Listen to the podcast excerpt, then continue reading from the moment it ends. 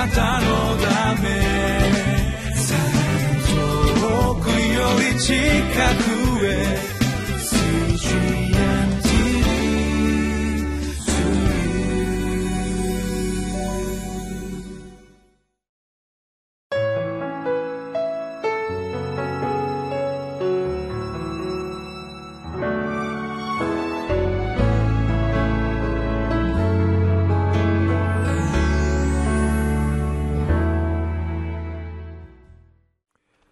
皆さんこんにちは。4月17日今日は誠実手術の日でありますけれども、えー、この番組をご覧くださってありがとうございます、えー、リビングライフの時間です。私はひばりが丘バイブルチャーチの牧師をしております野田勝利と申します、えー、昨日からの流れで、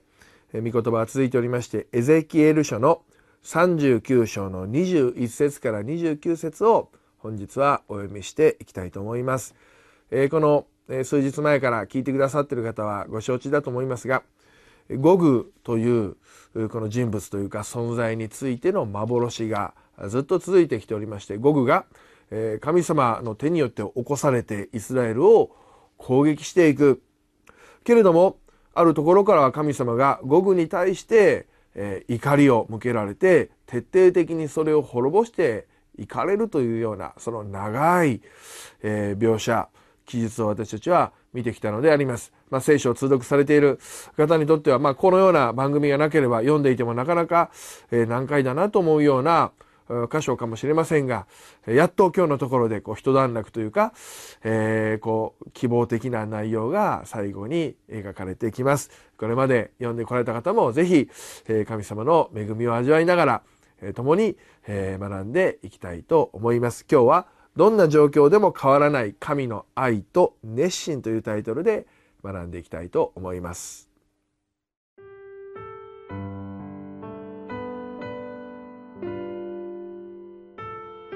エゼキエル書39章21節から29節私が諸国の民の間に私の栄光を表すとき、諸国の民は皆、私が行う私の裁きと、私が彼らに置く私の手とを見る。その日の後、イスラエルの家は、私が彼らの神、主であることを知ろう。諸国の民は、イスラエルの家が、私に不信の罪を犯したために、咎を得て捕らえ移されたこと、それから私が彼らに私の顔を隠し、彼らを敵の手に渡したので、彼らが皆剣に倒れたことを知ろう。私は彼らの汚れと背きの罪に応じて彼らを罰し、私の顔を彼らに隠した。それゆえ、神である主はこうおせられる。今私は、ヤコブの繁栄を元通りにし、イスラエルの前科を憐れむ。これは、私の聖なる名のための熱心による。彼らは、自分たちの地に安心して住み、彼らを脅かす者がいなくなるとき、私に逆らった自分たちの恥と、すべての不信の罪との責めを覆う。私が彼らを国々の民の間から帰らせ、彼らの敵の地から集め、多くの国々が見ている前で、彼らのうちに私の聖なることを示すとき、彼らは私が彼らの神、主であることを知ろう。私は彼らを国々に引いていったが、また彼らを彼らの地に集め、そこに一人も残しておかないようにするからだ。私は二度と私の顔を彼らから隠さず、私の霊をイスラエルの家の上に注ぐ。神である主の蜜げ。さあ、今日の箇所からご一緒に学んでいきたいと思いますが、えー、この箇所についてもいくつかの部分に分けて学ぶことができると思います。まず、21節から24節に、えー、おいては、改めてこの罪人を裁かれる神様の姿ということについて、えー、私もこれまで、えー、よく学んできましたけれども、えー、書かれて、えおります。そして、25節から27節においては、その罪人たちを、熱心なその神様の愛によって、救われる、そのような描写が、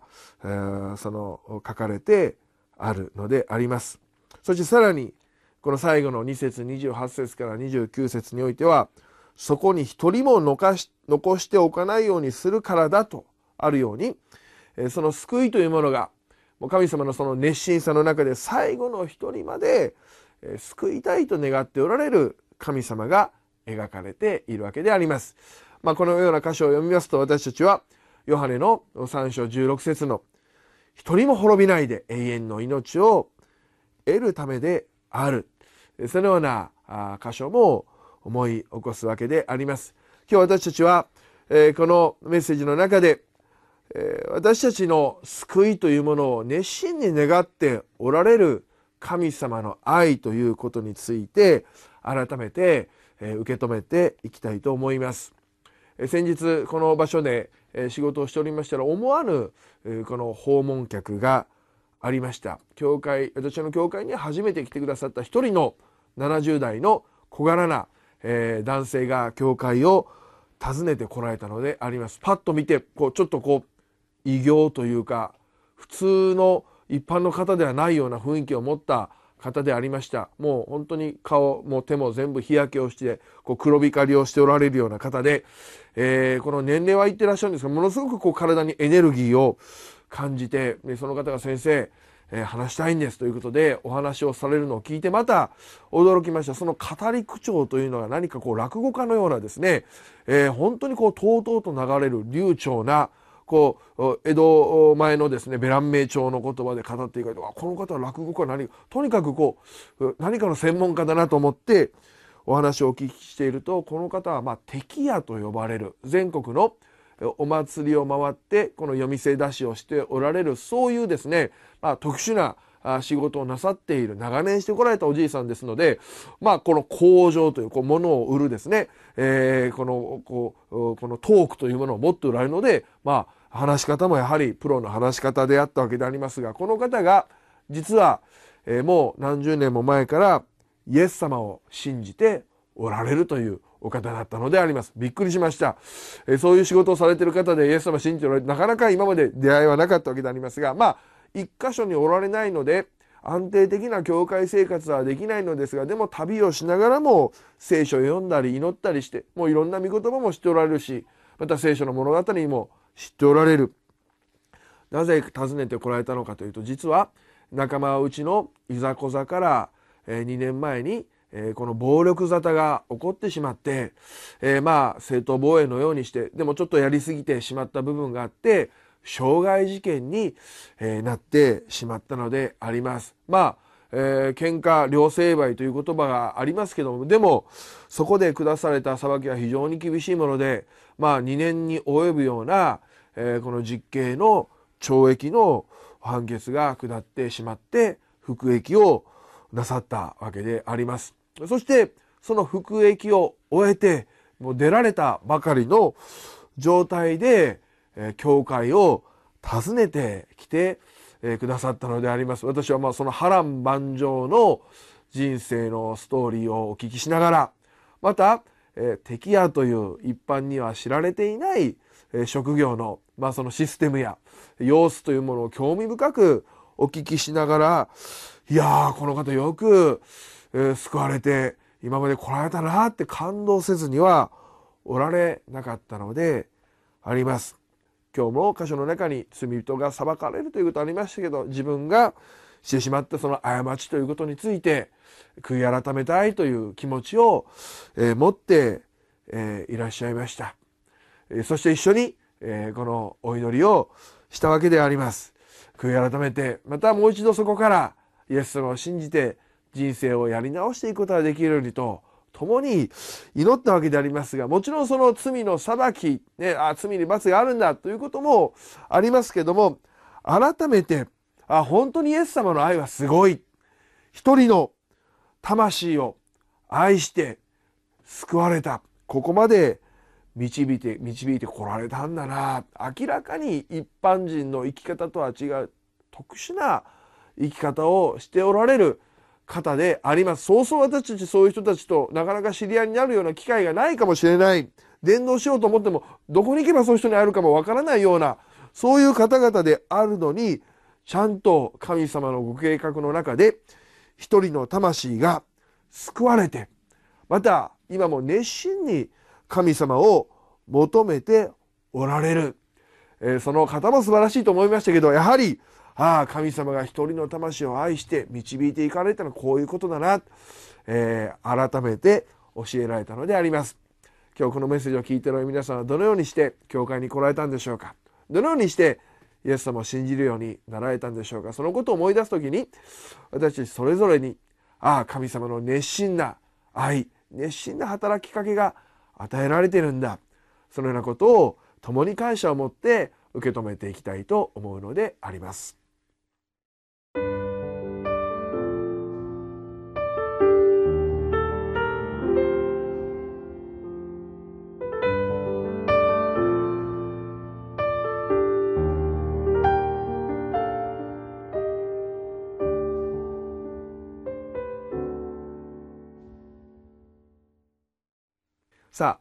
今日のチャレンジは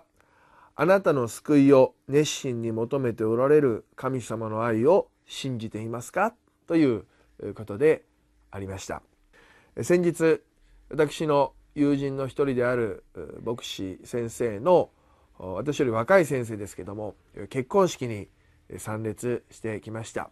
まあ、その僕先生新郎の方の生い立ちとまた私はあまりよく今まで存じ上げませんでしたけど奥様新婦の方の、えー、プロフィールもその式の中で紹介されたわけであります。が本当に深い感動を覚えました、えー、それぞれ別の教会でしたけども高校生時代に調教派の働きの中で出会って励まし合ってまた一緒に音楽活動もされたようなお二人。え、その時はグループで、え、交わっておられたのですがでも高校卒業すると会う機会が減ってそれぞれの道を歩んでいかれた。この僕先生の方は熱心に死を求めるようになってそして大学時代に献身を志して進学校に入って今牧師の道を歩んでおられる。でもその姉妹の方は高校卒業してから少しいろんな信仰上の弱さというか